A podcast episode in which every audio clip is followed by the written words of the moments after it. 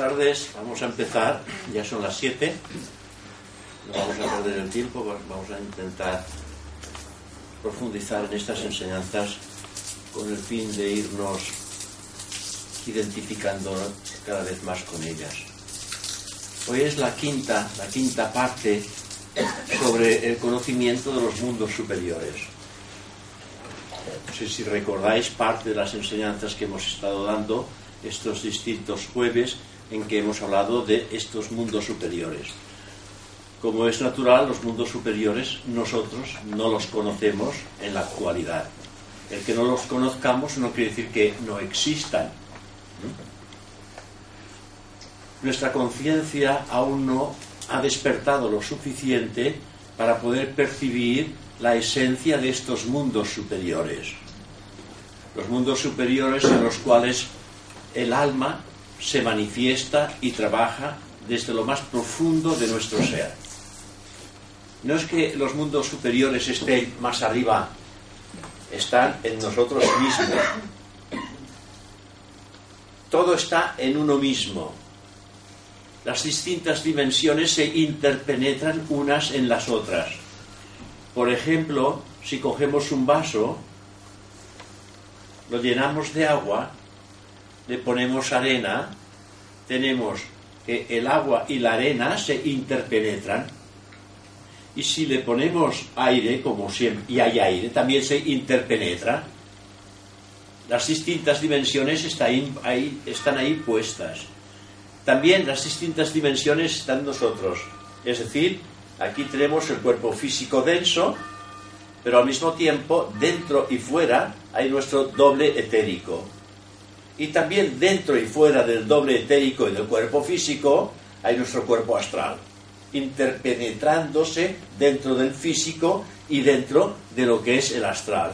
Y existe el mental, el búdico y el átmico, es decir, que los distintos mundos, estos mundos superiores, están en nosotros. Nuestra conciencia en la actualidad no está capacitada para poderlos percibir nuestra conciencia ha despertado y es autoconsciente en el mundo en que vivimos, el mundo físico.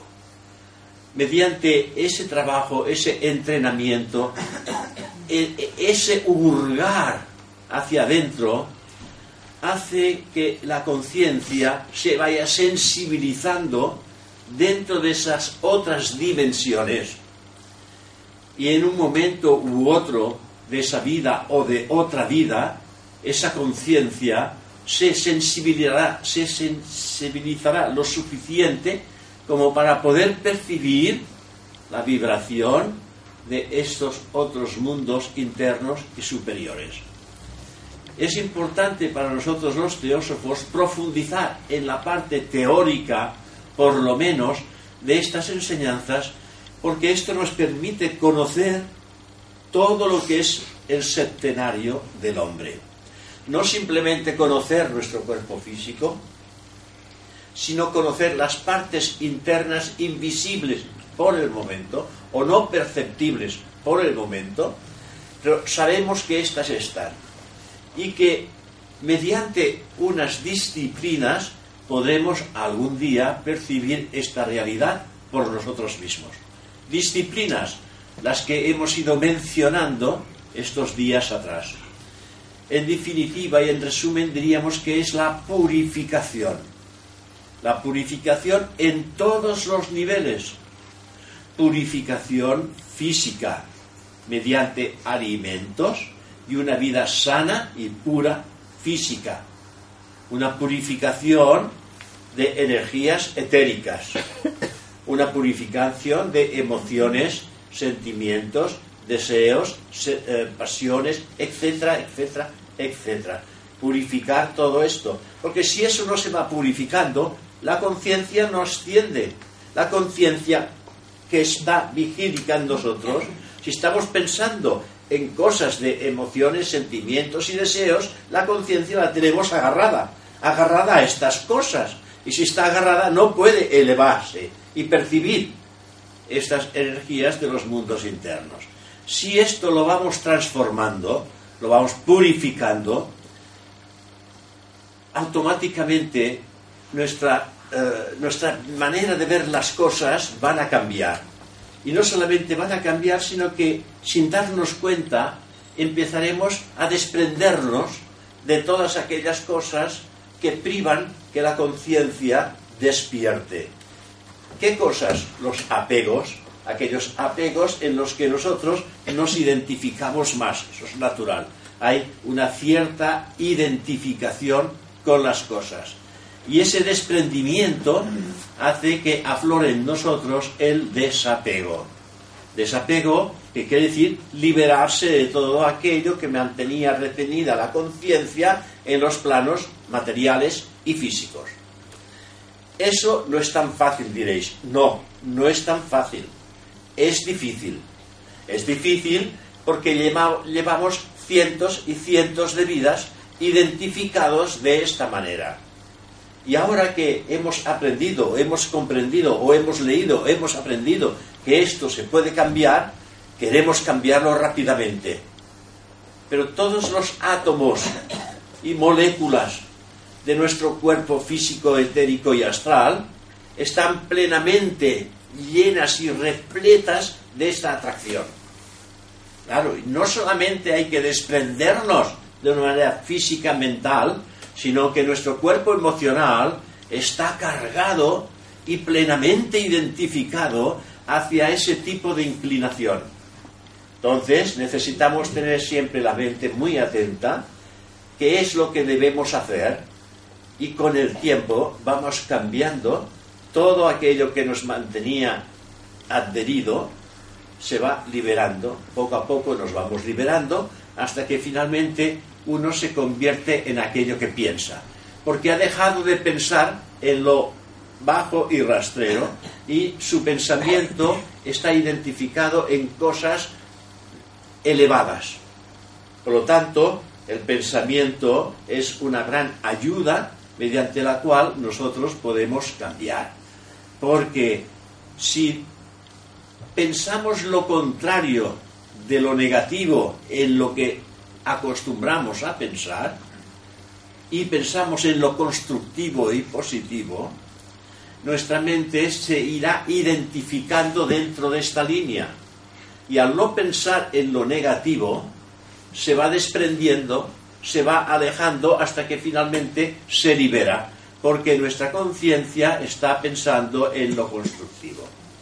Por eso todas las enseñanzas y escuelas dicen que si uno tiene un problema porque se identifica en un pensamiento determinado que lo hace sufrir, se piensa en lo contrario. Y el hombre, dice el ocultismo, se convierte en aquello que piensa. ¿Veis? Esta es la palabra última. El hombre se convierte en aquello que piensa. Decíamos la semana pasada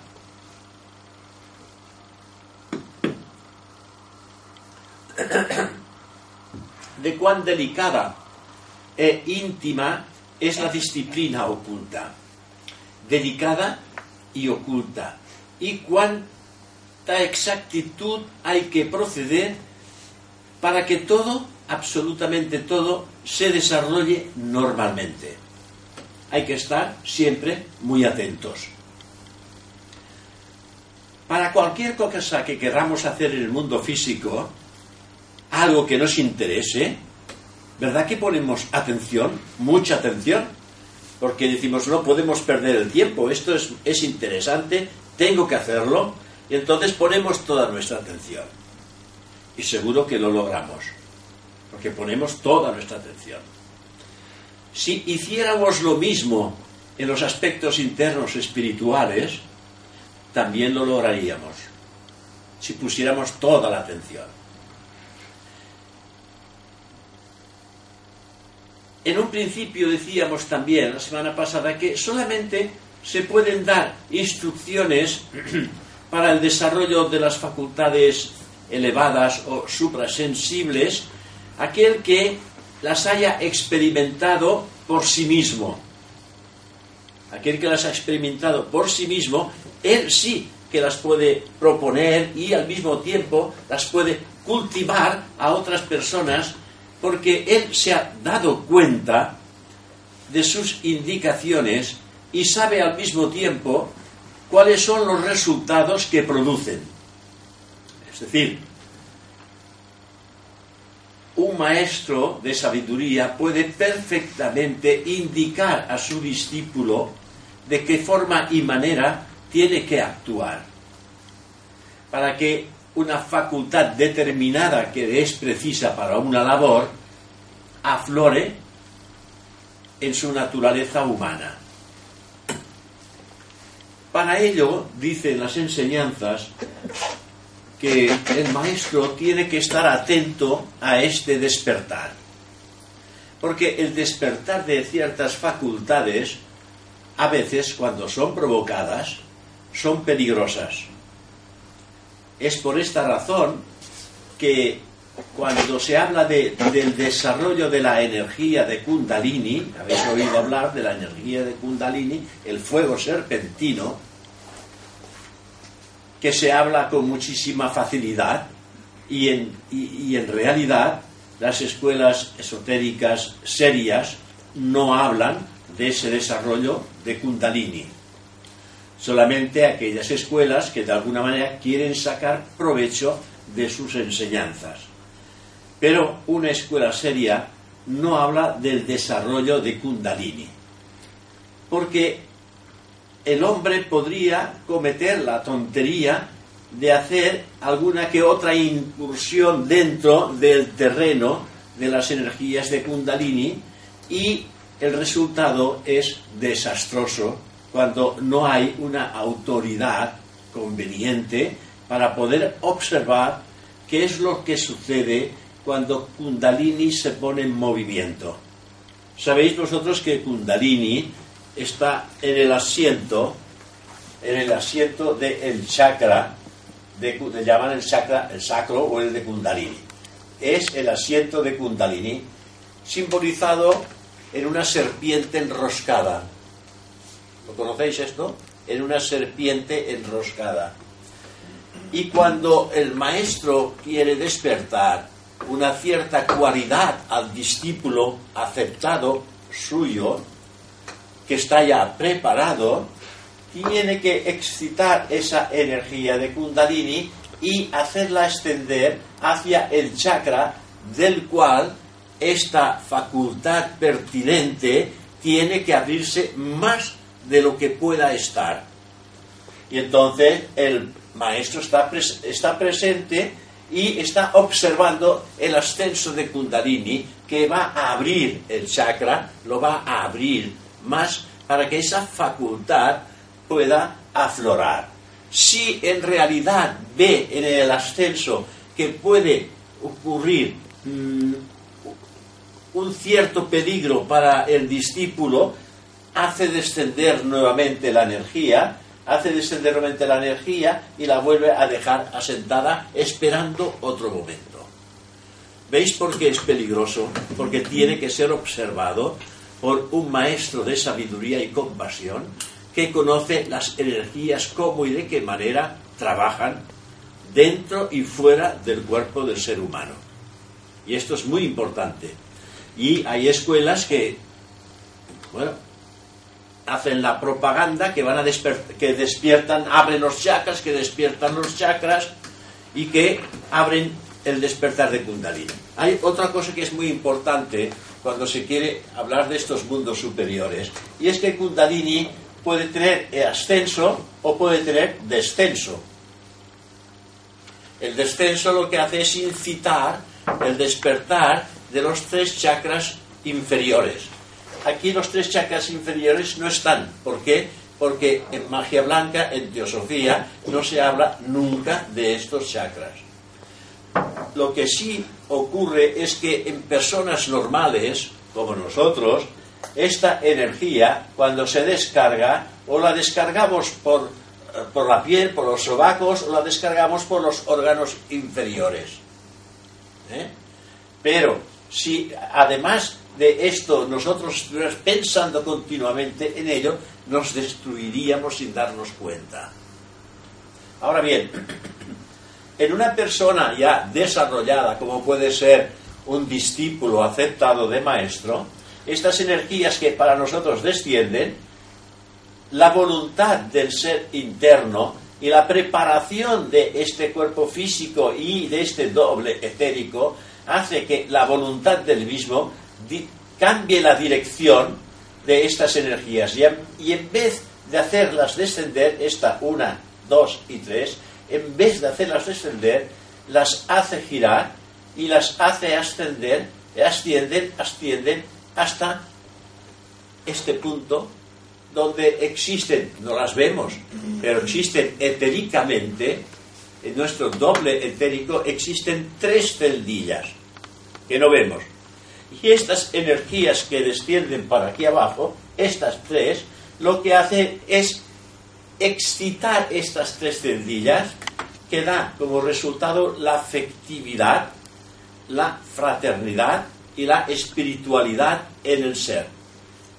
Por lo tanto, estos, estos gente que abrazan el misticismo y la espiritualidad, ellos son ascetas y no, no permiten que las energías desciendan hacia los órganos inferiores, sino que con su voluntad las hace ascender y espiritualizan ya la parte más alta del ser humano, que es la cabeza, y desde la cabeza entonces dirigen el cuerpo físico, emocional y mental.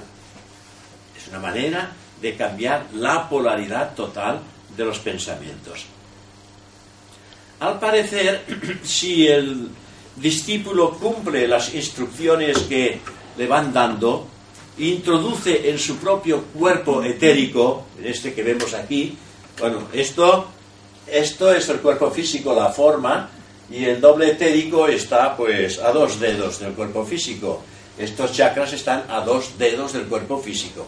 En el doble etérico los chakras están a la superficie del físico. Y en el astral están al interior del cuerpo astral. Pero existe la correspondencia. Y este, estos chakras en el centro, en cada uno de ellos, en el centro, recibe como energía que pone en movimiento todo el proceso, recibe lo que se llama la fuerza séptuple del mundo astral. Y esta fuerza séptuple penetra por aquí, por el centro. Y por el centro, entonces, esta misma fuerza séptuple hace todo el proceso, estos globitos que veis aquí, las bolitas son los glóbulos de vitalidad, hacen todo el proceso, descomponen el glóbulo de vitalidad en los siete colores que cada uno de ellos trae y cada rayo pues lleva esa energía al chakra correspondiente. Bien, al parecer hemos dicho, si el discípulo de alguna manera él cumple con las instrucciones que se le han dado, introduce en su cuerpo etéreo ya corrientes y movimientos que están en armonía precisamente con la ley de evolución del mundo al cual él pertenece como ser humano. Recibe corrientes de energía, porque, como ya sabéis, el cuerpo vital, su labor es transmitir energía. Las energías las transmite a través de estos chakras, pues a distintos lugares de nuestros órganos físicos y recibimos esa vitalidad y esta energía a través del el chakra del bazo, que se llama. Bien, estas corrientes que provienen de esto, desde el mundo etérico, estas corrientes se van subdividiendo y se van ramificando en, la, en una forma, diríamos, más delicada y se van entrelazándose, ¿eh? Se, va haciendo como un tejido, se va haciendo como un tejido que, al, final, una vez construido, es muy parecido a una malla. A esa malla en teosofía le llamamos la membrana atómica. ¿Mm? Entonces, esta membrana atómica que se construye cuando el individuo de alguna manera empieza ya a funcionar bajo unas características ya nobles y justas y empieza a funcionar y esta membrana, pues vamos a, vamos a utilizar un poco el dibujo este, la membrana más o menos sería esto, ¿veis? Pero esta membrana lo que hace es envolver, envolver todo el cuerpo, ¿veis?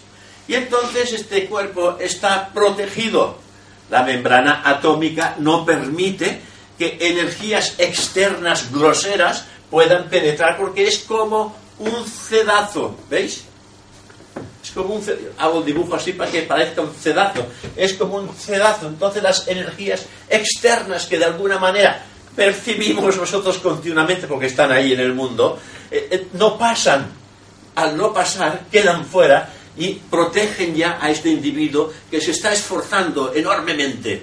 Se está esforzando para que esto no penetre y al mismo tiempo no permite que las fuerzas del mundo astral, del bajo mundo astral, que son las que nos hace sentir la esencia elemental del deseo, no permite que eso penetre y toque la sensibilidad del cuerpo físico y no nos haga cometer la tontería de dejarnos llevar por el deseo y por la pasión.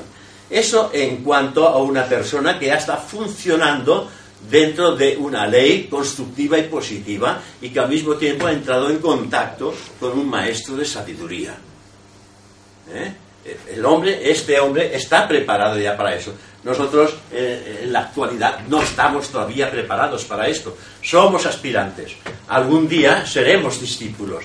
Y esto también, la, la, la, naturaleza, la naturaleza a través de este movimiento de energías, también lo que hará es tejer esa malla protectora en nosotros y también seremos ayudados por la naturaleza. ¿Veis? Porque no solamente somos ayudados por un maestro de sabiduría que eh, en todo momento está atento, porque el individuo quiere salir airoso de lo que está haciendo, sino que también estamos ayudados por la naturaleza.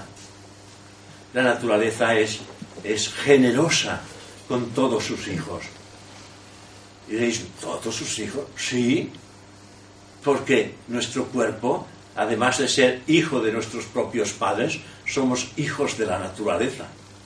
Sabéis aquella frase tan hermosa que dice, el ser humano, el ser humano es la forma más perfecta que la naturaleza ofrece a la vida.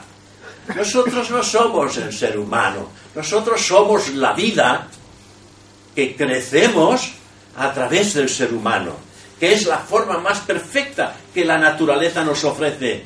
Porque antes de tener ese cuerpo, este cuerpo humano, hemos pasado por el reino animal. Y antes de pasar por el reino animal, la vida ha pasado por el reino vegetal y por el reino mineral, hasta que finalmente la vida se ha individualizado en una forma que es perfecta, porque a través de ella podrá encontrar el camino del regreso a la fuente de donde surgió, es decir, espíritu puro, la propia mónada que es divina. Y este es el gran peregrinar de la mónada a través de todos los mundos.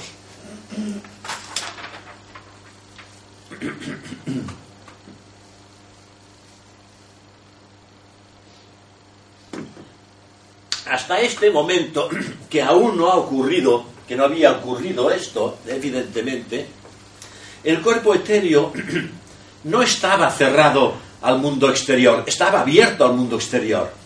Normalmente la gente corriente, pues estamos abiertos al mundo exterior, nos llegan energías de todo tipo, las sentimos, las pasamos, las asimilamos o a veces las dejamos porque es que finalmente nos fatiga de tanto, no podemos responder a todo. Por lo que las corrientes de vida, entonces, procedentes no solamente de fuera, sino de arriba del océano universal, entraban y salían directamente. y ahora estas corrientes externas deberán pasar, a partir de este momento, deberán pasar por esta membrana atómica. Deberán pasar por aquí. Y al pasar por aquí, el individuo ya es responsable de aquello que, que va a sentir o no sentir es por esta razón que cuando un maestro pone a prueba a un discípulo, a un aspirante al discipulado, pues ya sabéis que lo primero que hace es crear una imagen viviente, etérica, de esta persona. Crea una imagen viviente, etérica de esta persona. Y la tiene en un lugar, digamos de así. Y todos los días pasando la observa. Porque todo cuanto sentimos, oímos, cuanto pensamos, sentimos y hacemos, queda grabada a esa imagen viviente. Y el, el, maestro va observando esa imagen viviente y va viendo los esfuerzos tremendos que está haciendo este aspirante para llegar al discipulado. Porque cuando querramos hacer esto, nos daremos cuenta del, esfuerzo tremendo que estamos haciendo. Quizás no nos demos cuenta porque lo estaremos haciendo y estaremos con una gran, eh, con una gran tensión en poderlo hacer y salir airosos de esta prueba. Y si realmente va triunfando en este estado de prueba, de aspirante a discípulo a prueba, llegará un momento en que el maestro lo aceptará. Lo aceptará como discípulo. Pero todavía, en ese momento, el maestro va a, va a poner una especie de separación entre el maestro y el discípulo mediante un, un muro de materia etérica.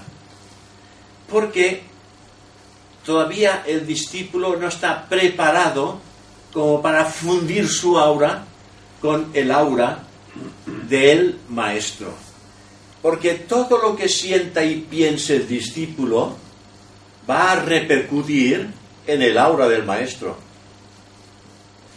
Por eso que el discípulo cuando llega en este momento, él lo sabe esto. Y tiene tanto amor y tanto respeto por su maestro que si alguna vez algo se acerca rápidamente, lo disipa y lo, y lo saca de su mente porque no quiere herir la sensibilidad del maestro. Estos son cosas ya de conocimientos internos muy desarrollados a través del cual el discípulo tiene que pasar. Por lo tanto, todos nosotros, a su debido tiempo, también tendremos que pasar. Y cuando pasemos, la puerta es muy estrecha. ¿Veis? Es muy estrecha y no pasaréis acompañados, o no pasaremos acompañados, pasaremos solos. Y solos tenemos que vencer la resistencia de la materia. Porque la materia tiene un gran poder sobre el hombre, sobre todo en la parte masculina del hombre, un gran poder. Y el hombre tiene que vencer ese poder, tiene que dominar su naturaleza, no tiene que dejarse vencer por la materia. ¿Veis? Esto tiene que llegar en un momento u otro. Así que el hombre se vuelve sensible a estas corrientes externas que hemos estado mencionando, las percibe, con lo cual ahora ha llegado ya el momento de dar a todo este sistema de corrientes y movimientos su centro, su centro en la región del corazón, es decir, su centro, su centro en la región del corazón, la comprensión en el centro cardíaco. Veis que el centro cardíaco ya tiene 12, 12 rayos. A medida que la energía va ascendiendo hacia el coronario, vemos que cada uno de estos chakras supera los rayos el laringioide tiene 16 rayos, 96 tiene el centro de entre ojos y 960 el de arriba de todo. Por eso a ese de arriba de todo le llaman, le llaman el loto de los mil pétalos. ¿Eh? Ahí dice, es, eh, eh, es, como, es como un fuego, es viviente, es, es irradia por todos los lados porque da una cantidad de, de, luz y de radiación es extraordinario. Esto lo dicen aquellos que han despertado la clarividencia eh, causal y que puede contemplar los chakras superiores en el hombre. No, y solamente esto también lo tienen que ir logrando eh, el desenvolvimiento de lo que es el, centro cardíaco, lo tienen que ir también desarrollando mediante lo que es la concentración y la meditación. ¿eh? En este aspecto juega un papel muy importante lo que es concentración, lo que es meditación. ¿Qué ocurre? Que practicando esto con un estado de conciencia muy sensibilizado, el estudiante recibe el don, el don de la palabra interna, es decir, aquella palabra que adquiere para él un nuevo significado, porque él percibe la palabra interna del ser. Y eso ya para él tiene un gran significado. No se trata de ver, sino de percibir. Ya sabéis que en la enseñanza esotérica oculta se dice que cuando, que cuando el discípulo da un paso hacia adelante, el maestro da siete pasos hacia él. O sea que la labor del, de acercamiento es superior la del maestro que la del discípulo. El discípulo hace un paso, el maestro hace siete hacia él. Y si va trabajando en este sentido, dice la gracia del Dios interno, maestro interno, la gracia del maestro interno alcanza a tocar el discípulo. Es la gracia, no es que lo toque, es la gracia de Dios empieza ya a acariciar el aura del discípulo. Todas estas cosas por decirlo así, se tornan ya espiritualmente audibles. Es decir, la palabra de Dios la sientes, la vida espiritual, espiritual la presientes. Y le hablan estas palabras, esta, esta percepción, le habla de su esencia más íntima, de lo que él encierra en lo más profundo de su naturaleza. Aquellas corrientes anteriormente descritas que le ponen en relación total y absoluta con su ser interno, con el universo del cual él forma parte. ¿Sabéis aquello que te dicen en el oráculo de Delfos? Hombre, conoces a ti mismo, conoceréis a los dioses y al universo entero. Esto es lo que ocurre. Entonces, esta forma de trabajar hace que el ser interno y el universo formen parte ya de él. Tiene que ser maravilloso ese despertar.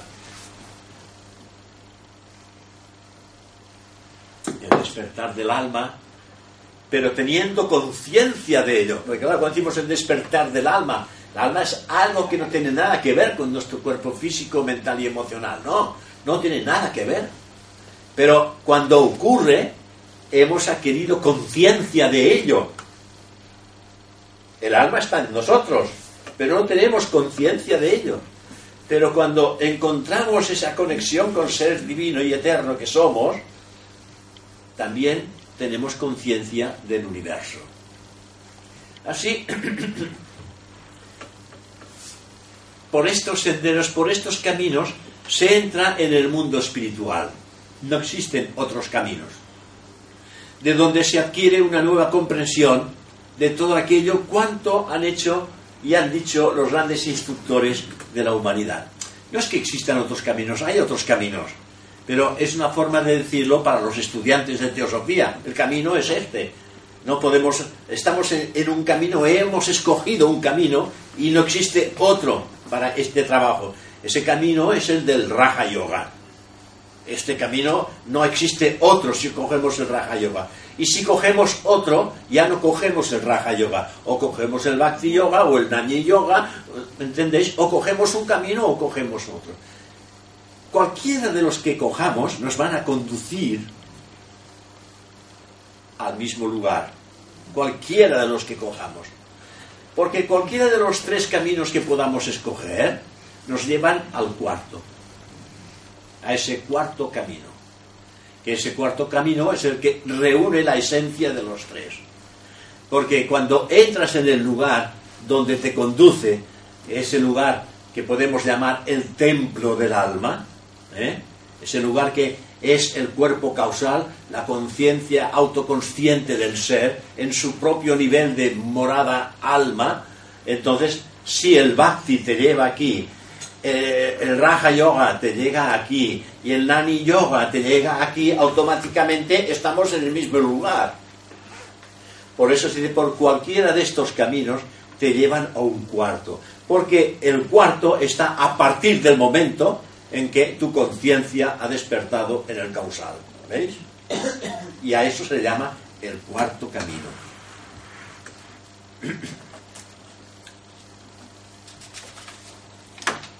La ciencia espiritual define en sí pues cuatro cualidades que debemos de adquirir en el llamado mm, sendero de prueba.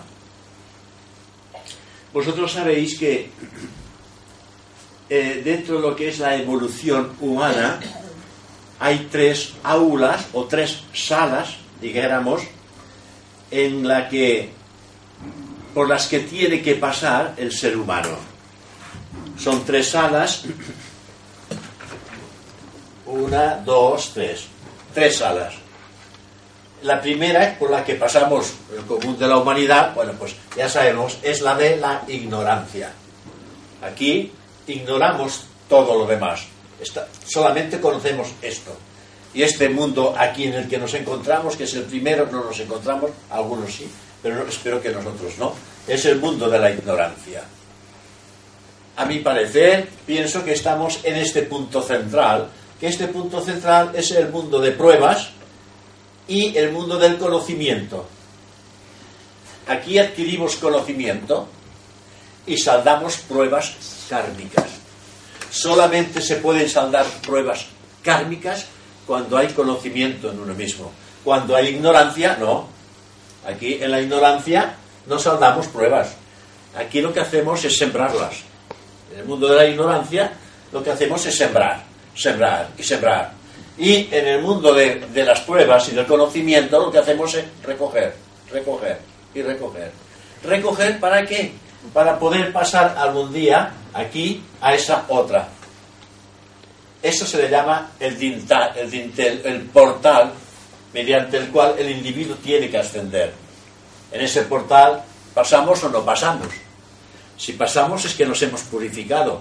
Y si no pasamos es porque todavía tenemos aquí lo que se llama el guardián del umbral, ¿eh? que es nuestra propia creación.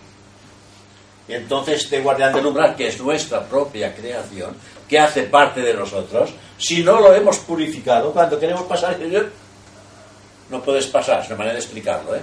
no puedes pasar porque yo hago parte de ti y tengo que pasar contigo, y para pasar me tienes que purificar. ¿Veis?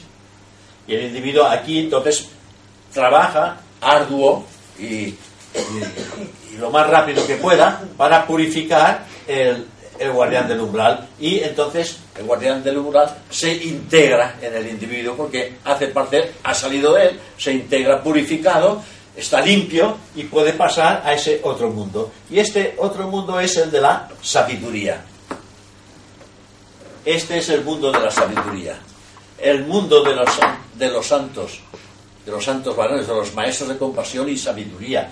Aquí nos hemos trabajado y aquí pasamos ya al mundo de la sabiduría, hacemos parte de esa fraternidad blanca. ¿eh? Aquí quizás algunos eh, son un eslabón de la cadena de esa fraternidad blanca, un eslabón, pero aquí hacen parte ya de la gran fraternidad blanca y estos individuos entonces mm, eh, inician un proceso de evolución distinto, que es un proceso de evolución superhumana. ¿Veis? Este que hemos hecho hasta aquí es un proceso de evolución humana. De aquí aquí de evolución humana. De aquí hacia arriba es superhumana. ¿eh? Y aquí, evidentemente, nos hemos de colocar, a mi parecer, está muy bien que estemos en este punto. Y en el primero pueden pasar vidas y vidas. ¿eh? Muchísimas. Que, no, que se genera karma, pero no son conscientes. no son conscientes. Cada vez no. van acumulando más Claro. poder, más poder. Sí, sí. Bueno, pero ese poder cada vez los, los ata más. Esas, o sea, ponen más nudos, digámosle, en vez de atar más nudos. Que dice, ¿cómo puede ser con tanta maldad y no lo pagan? Sí, bueno, claro. Es el, el comentario corriente, ¿no? Sí, pero el ocultismo, ¿sabéis qué dice sobre esto? Dice, hasta tal punto el que está sembrando le van tan bien las cosas que hasta parece que la naturaleza le está ayudando. ¿eh? Es, que, es que en realidad lo está ayudando, porque lo está llevando al punto en que él ya no va a poder más y va a frenar. Claro, y entonces cuando va a frenar va a tener que dar la vuelta y volver otra vez. Y entonces tendrá que recoger todo lo sembrado, ¿no? Dice, hasta incluso dice que la naturaleza lo está ayudando. En cambio, el individuo que tiene que estar en este punto y tiene que recoger el karma, no recibe ayudas. ¿Veis? Porque es suyo. Tú te lo has, tú te lo has, tú te lo has co- cocido, tú te lo tienes que comer, ¿no? O sea, tú lo has sembrado, tú lo tienes que recoger y Es, comer. es- es el estadio más dramático, Sí. digamos, porque adquiere conocimientos, pero no puede vencer todavía a, su, a lo que tiene que purificar. Y, y aquí hay un drama. En ese estadio hay un drama. Y es que además hay identificación con, Sí, con la sí, mente. es el, y- drama, el drama de San Pablo, digamos, yo lo sitúo aquí. Sí. Y cuando dice aquello, ¿no? Sí. ¿Por qué no puedo hacer, oh Dios mío, no puedo hacer lo que quiero y hago lo que no quiero? Sí. Ese es el drama Sí. de, de la mayoría de las personas. Sí, San Pablo él lo dice, Es que lo siempre dice. hago aquello que no debo de hacer y aquello que he de hacer es lo que no hago. Esto nos ocurre a nosotros también la- ¿eh? en estos momentos. Yo sé lo que debo de hacer, pero no, no, no lo hago y aquello que he de hacer es lo que no hago. ¿Veis? Esto es lo que nos ocurre lo mismo que a San Pablo a su, a su debido tiempo. Y claro, queráis o no queráis, hay un sufrimiento interior. Diréis, eh, eh, no se nota porque es un sufrimiento interior y no lo reflejo al exterior. Pero este sufrimiento interior está porque nos damos cuenta que nos cuesta mucho vencer la atracción de la materia. Es muy difícil. Pero no es imposible. Y esto, esto es lo, por lo menos lo que de alguna manera nos da la esperanza que sabemos que un día u otro tiene que ocurrir. Así que la ciencia espiritual define cuatro cualidades, decíamos, que debemos adquirir para el llamado sendero de prueba, para elevarnos a ese conocimiento superior. Y la primera facultad que de alguna manera se precisa es la del discernimiento. Esto ya lo sabéis todos, el discernir es importantísimo para tomar ciertas decisiones. La primera, el discernimiento, lo real de lo aparente y la verdad de la mera opinión o ilusión. ¿eh? Buscar aquello que es auténtico y real. La segunda cualidad es la apreciación de vida de aquello que es verdadero y real, frente a lo que nos puede, podríamos decir, a la simple apariencia. ¿Mm? La tercera consiste en la práctica de aquellos seis atributos que dijimos hace un par de semanas y que os recuerdo, que es dominio del pensamiento, dominio de la acción, perseverancia, tolerancia, fe y ecuanimidad. Estas seis cualidades son indispensables para afrontar el reto. ¿eh? La cuarta, la cuarta corresponde al amor a esa libertad interna, al amor a esta libertad interna, ahondando a, las, a esas verdades fundamentales derivadas de lo que es la ciencia espiritual.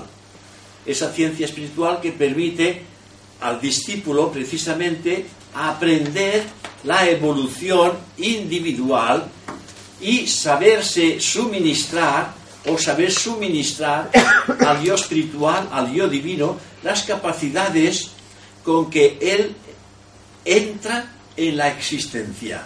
Saberlas suministrar, distribuir y suministrar.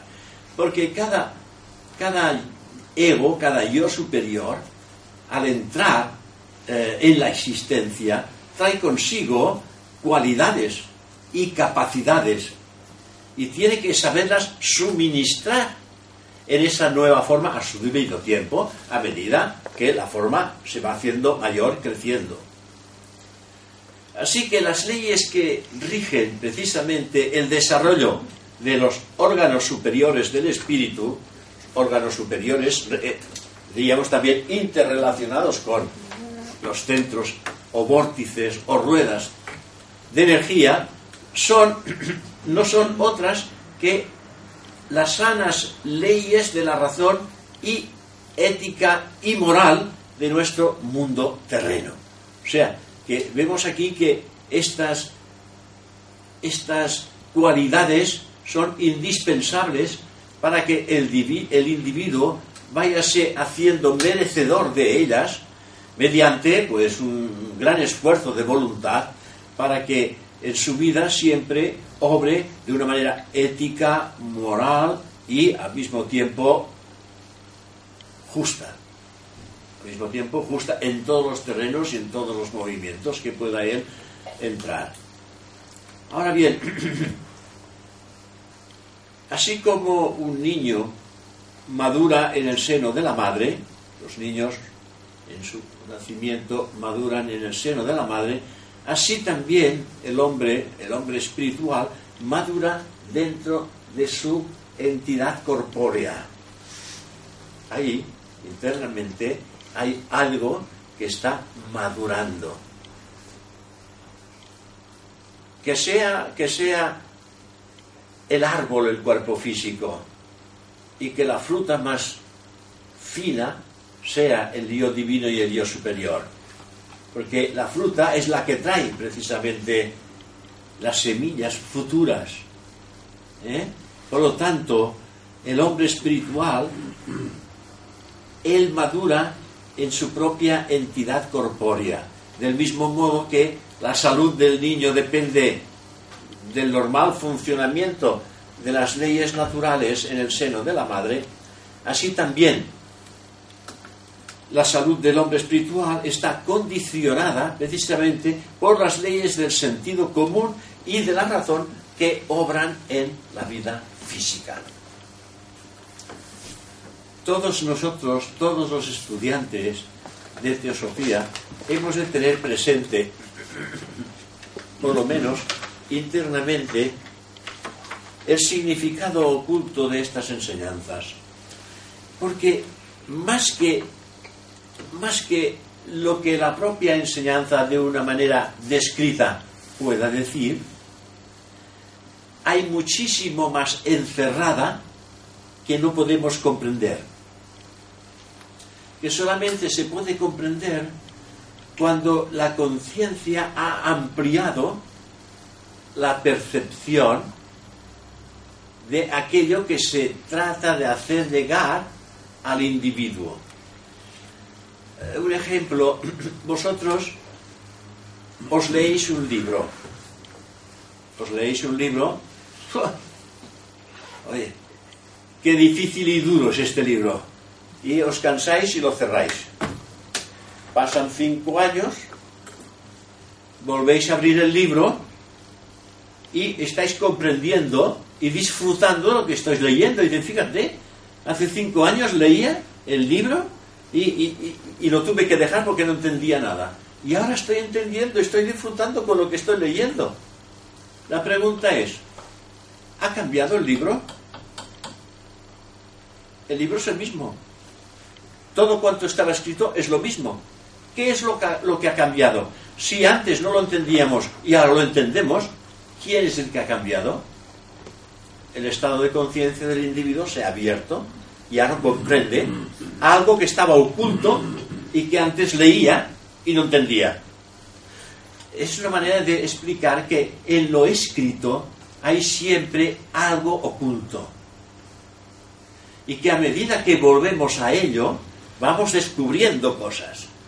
Y estas cosas es una gran ampliación para la conciencia del individuo. Esto seguramente os ha ocurrido el ejemplo del libro en más de una ocasión. Claro. Y más de cinco años, y muchos más años. Pero, pero ¿verdad que es un gozo cuando lo entendemos? Y recordamos, fíjate, cuando lo leía no entendía nada. Y ahora lo entiendo. ¿Qué ha pasado aquí? Pues algo ha cambiado en mí. ¿eh? Aquí no nos damos cuenta de los cambios.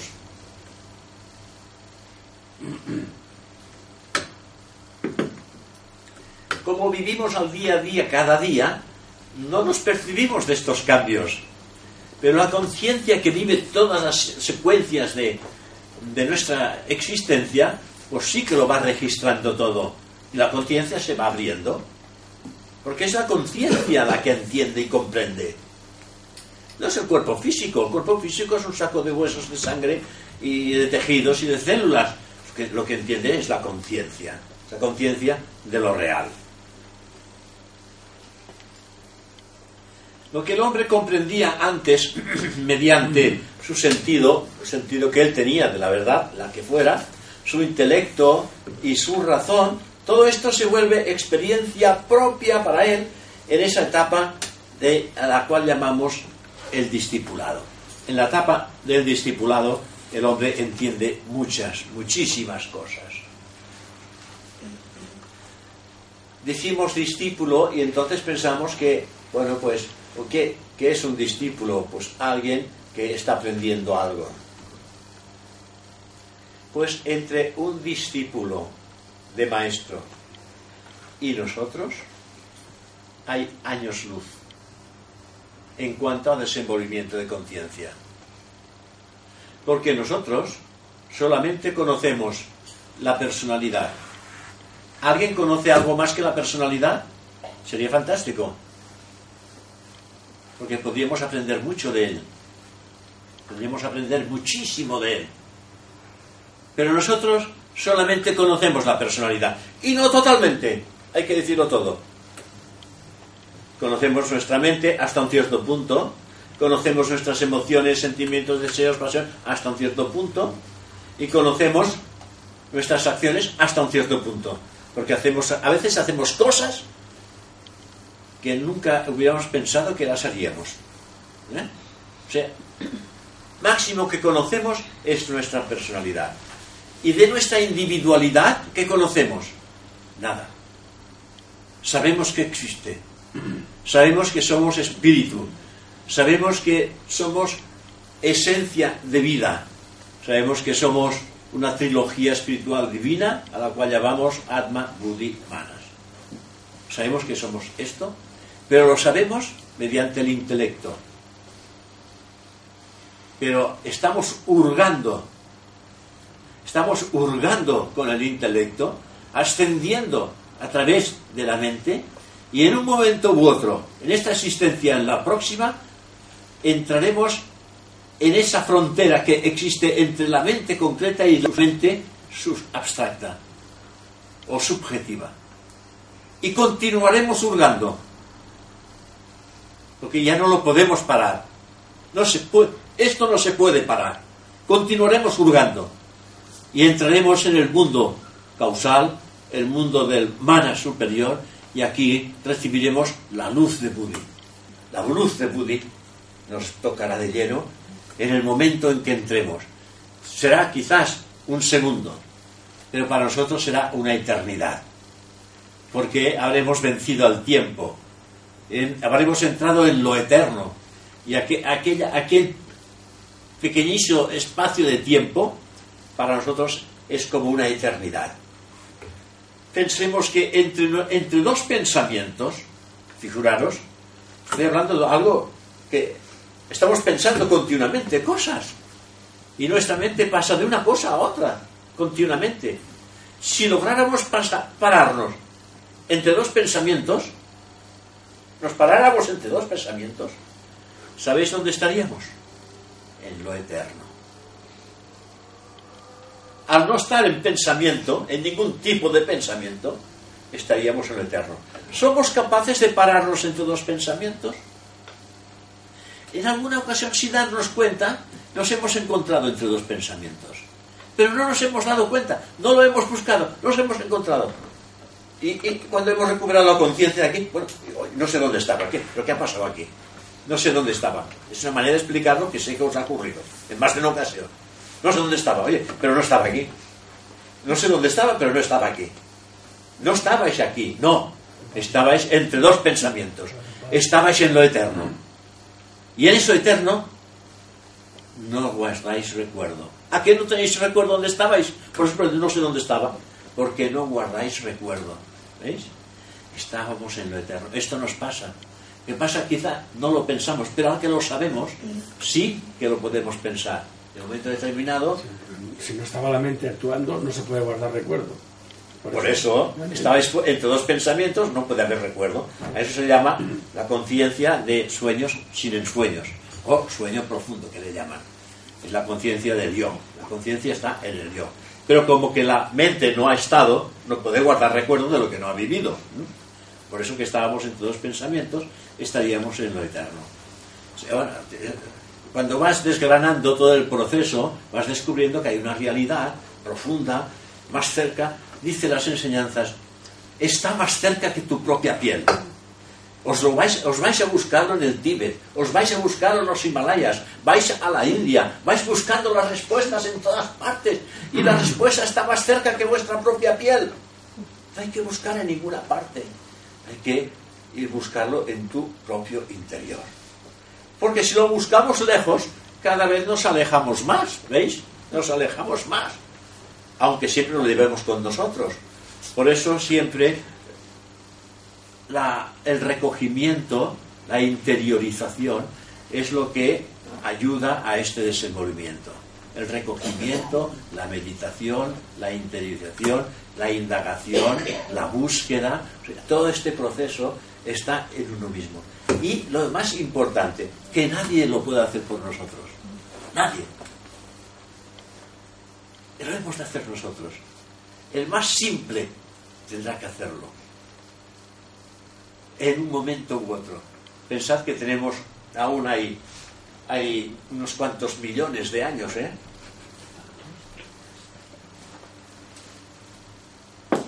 Porque estamos en la mitad de la evolución. Estamos en la cuarta ronda. Son siete rondas. Nos faltan tres rondas pero cada ronda tiene siete razas raíces, o sea, y cada raza raíz tiene siete subrazas, millones y millones y millones de años para volver a la fuente. Pero ahora hemos puesto en órbita nuestros principios superiores. Los hemos puesto en órbita. ¿Qué quiere decir? Que vamos, vamos a entrar en ellos y ascender la conciencia a través de estos principios superiores. El primer principio superior del hombre es Atman, el segundo Buddhi y el tercero Manas. Estamos muy cerca, teníamos un amigo en común que decía solamente hay un paso. De aquí y allí solamente hay un paso. Es verdad, pero ese paso es el más difícil. Porque este paso cambia todo. Nos va a cambiar todo. Algún día daremos este paso. Es el paso hacia lo misterioso, hacia lo oculto, hacia lo que desconocemos. Claro, hay miedos. Por eso Krishnamurti nos dice siempre, hay que vencer todos los miedos. No podemos entrar en estos mundos ocultos si hay miedos. La teosofía te dice, si quieres entrar tienes que ser osado y valiente. No puedes entrar con tonterías. Osado y valiente. Tú puedes hacerlo. Y entonces es cuando se pierden todos los miedos. Se dará cuenta el individuo que su yo inferior, su propia personalidad, tiene, tiene su propio origen en un mundo superior.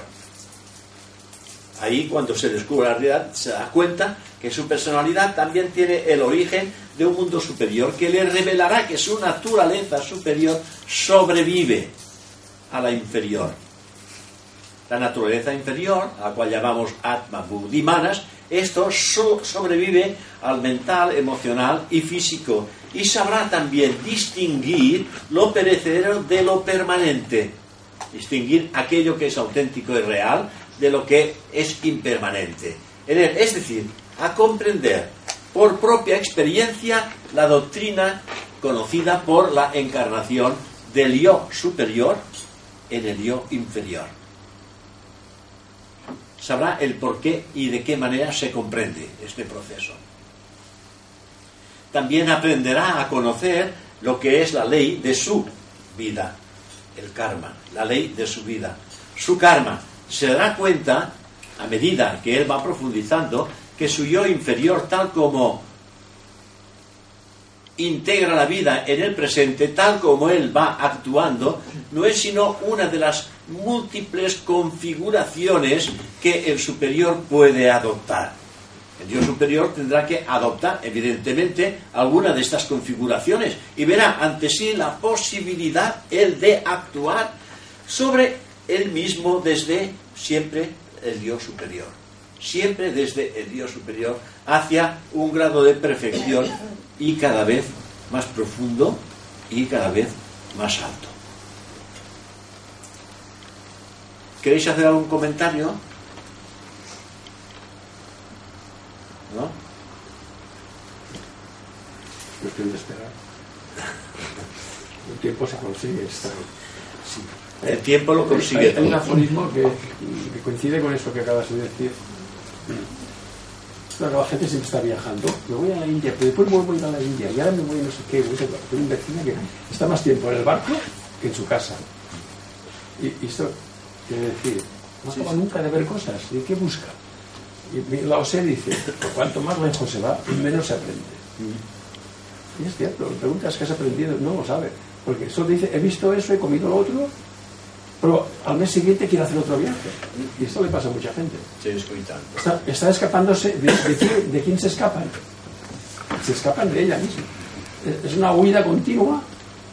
Mientras tenga dinero, lo hará. Pero es una huida continua. Sí, sí, sí. Porque todo lo que quieres ver y consumir. Yo recuerdo cuando estuve en la India, yo fui a la India a la convención de la Sociedad Teosófica, a la convención de, de la Sociedad Teosófica a nivel mundial. Y estando en la India, pues aproveché para ir a visitar el ashram de Ramana Maharshi. Y bueno, eh, está a unos 120 kilómetros. Fui al ashram de Ramana Maharshi y entonces quise visitar el anterior ashram en el que él estuvo durante 17 años que es una subida, es toda una subida, y es un hay un río de gente que sube a visitar el antiguo ashram de Ramana Maharshi. Y mientras yo iba subiendo, iba subiendo, y a medio camino aproximadamente, un hombre se para delante de mí y me dice, usted es español, un río de gente. Digo, sí. Digo, ¿y usted? Dice, yo también. ¿De dónde es? De Barcelona. Yo también. Le digo, ¿y qué hace usted aquí? Le dije yo, ¿qué hace usted aquí? Dice, no lo sé. ¿Cómo que no sabe? Usted está en la montaña sagrada de Arunachala. Dice, ¿quién es este? Digo, vamos a ver, ¿usted no conoce a Ramana Maharshi? Dice, no, no lo conozco. Pero ¿cómo es que no lo conoce si usted está aquí? Dice, es la tercera vez que vengo. ¿Y a qué ha venido? Dice, no lo sé. Pero ¿usted qué hace en Barcelona? Dice, soy comerciante. ¿Y usted no sabe a qué viene? Dice, no. En momentos determinados siento la necesidad y vengo aquí. ¿Y a qué viene? Dice, no lo sé un hombre que tenía 61 años en aquel momento. En aquel momento. Algo, algo recibía. Esto es, esto es cierto lo que os estoy explicando. Y le dije, mire, aquí no es el momento, ni el lugar. Le voy a dar mi tarjeta, si usted quiere, le voy a dar mi tarjeta.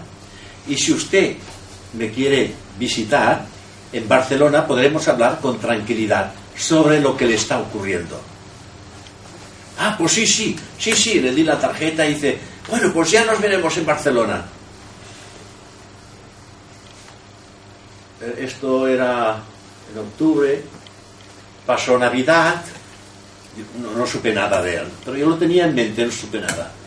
Y al cabo de, al cabo de tres o cuatro, cuatro meses más me llaman por teléfono y era este hombre. Dice, el señor Tarragó, dice, sí, mire, yo soy aquel señor que nos encontramos en la India y tal, que nos podemos ver. Digo, hombre, sí, claro que sí. Entonces lo recibí aquí al despacho. Dije, bueno, ¿ya ha averiguado usted a qué iba? Dice, ¿a dónde? Digo, a la India. Dice, no. Pero usted no sabe qué es lo que le movía. Dice, no. Dice, ¿y ahora qué, ahora qué, es, qué es lo que piensa hacer? Dice, me vuelvo a la India. Entonces yo le intenté explicar un poco, pero él no entendía nada de lo que le estaba explicando, no comprendía, no comprendía lo que le estaba explicando. Y entonces dice, digo, bueno, pero si usted tiene un comercio, co- ¿cómo lo hace? ¿Qué hace? Cierra Dice, es que yo tengo un socio, pero el socio está cansado ya de mí. Se ha cansado de mí y entonces le he vendido mi parte y ahora me voy a la India. ¿Y cuándo volverá? Dice, cuando, no tenga, cuando ya no tenga dinero. Digo, bueno, pero ¿usted qué es lo que va a buscar? Dice, no lo sé. Yo siento que tengo que estar allá. Y, pero claro, el, dinero, digo, bueno, si usted busca, dice, sí, tengo un primo, tengo un primo que es un monje que está dentro de, la orden de Ramana Maharshi, primo de él. Y entonces, él me ha dicho que me cede parte de su habitación. Podría estar allí con él. Bueno, pues entonces quizás allí encuentres lo que tú estás buscando. Tú no sabes lo que estás buscando, pero hay algo que te está pulsando, hay algo que te está pulsando. Bueno, nos despedimos, estuvimos hablando de cosas, tal, nos despedimos y al cabo de un par de meses recibí una postal de, del ashram de Ramana Maharshi diciéndome que ya estaba eh, ubicado en casa de su primo y que ahora estaba entendiendo cosas que antes no comprendía. Esto es lo que me manda en esta carta. O sea, no solamente a veces vamos buscando cosas, sino que nos movemos y no sabemos lo que buscamos. Este señor no sabía lo que buscaba, pero este señor algo le estaba pulsando por dentro. Y pararse en un río de gente, porque era un río, suben y bajan y se me para de mí y dice. Yo iba, iba contando los pasos mientras subía para arriba, concentrado, y se me dice, usted es mayor.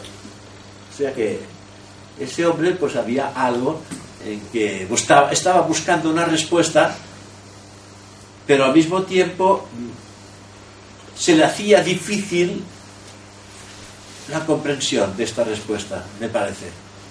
No sé, he contado esto por lo que decíamos a veces que vamos buscando cosas, pero en la India yo me encontré, y para mí esto fue, fue interesante, fue una, Una experiencia. sí, una experiencia Quizá interesante. es una especulación, pero podría haber sido que habría vivido otra vida en la- allá. Ya no sabemos, No sabemos. ya no sabemos lo que hay, A sería, ocurre claro, se especula. Pero este hombre eh, sentía esta llamada y cerraba, cerraba, y bueno, se me, se me iba a la India. Hay qué cosas, ¿no?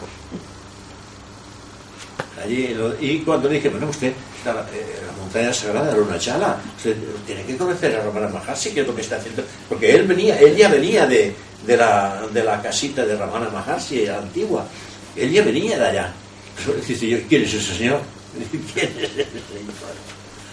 Pero el viaje lo, lo organizaba alguien. ¿Eh? Que el viaje lo organizaría alguien. Alguien le dijo. No, no, bien, eh, Él- iba él solo- iba por su sí, sí, cuenta. sí, ya la primera vez ya vino por su cuenta. Entonces sabía- conocía el camino, sí, iba ya directamente, no sabía que, Sabía. que no sabía. Él iba ya, no iba, no iba con ninguna, con ninguna eh, Agencia. organización, Agencia. iba solo eh, y, O sea, iba ya conocía el directamente, camino, pero cada no, vez. no el propósito. Sabía el camino, pero no el Sí. propósito. Y, y cada vez, y era la tercera vez que iba.